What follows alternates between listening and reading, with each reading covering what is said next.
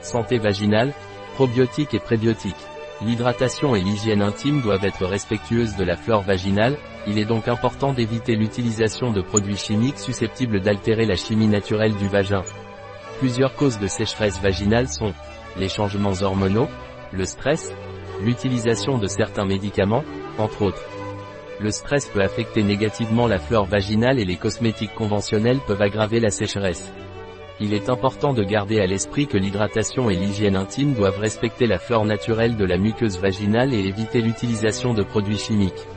La sécheresse vaginale n'est pas seulement liée aux changements hormonaux pendant la ménopause, mais peut également être causée par des fluctuations hormonales au cours du cycle menstruel, de la grossesse, de l'accouchement, du stress émotionnel ou des problèmes relationnels et de l'utilisation de certains médicaments.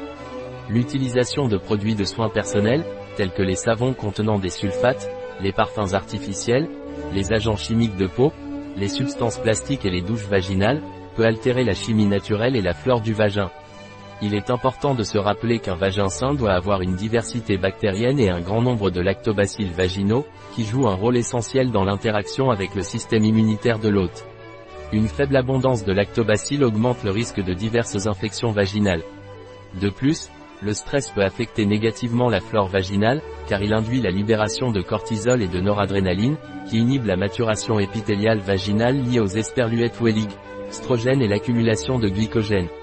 Cela réduit les niveaux de glycogène libre vaginal et de lactobacilles, entraînant une diminution de la synthèse et du pH de l'acide lactique et du peroxyde d'hydrogène parenthèse ouvrant H2O2. En conséquence, un environnement dysbiotique est créé, propice à la prolifération de bactéries anaérobies associées à la vaginose bactérienne, telles que Gardnerella vaginalis, augmentant le risque d'infection. Il est donc important que les cosmétiques d'hydratation et d'hygiène intime respectent le pH vaginal et la survie des différentes souches de lactobacilles.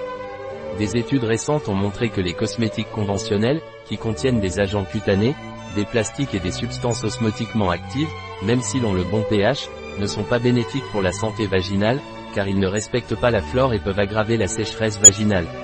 Un article de Catalina Vidal Ramirez, pharmacien, gérant chez bio-pharma.es. Les informations présentées dans cet article ne se substituent en aucun cas à l'avis d'un médecin.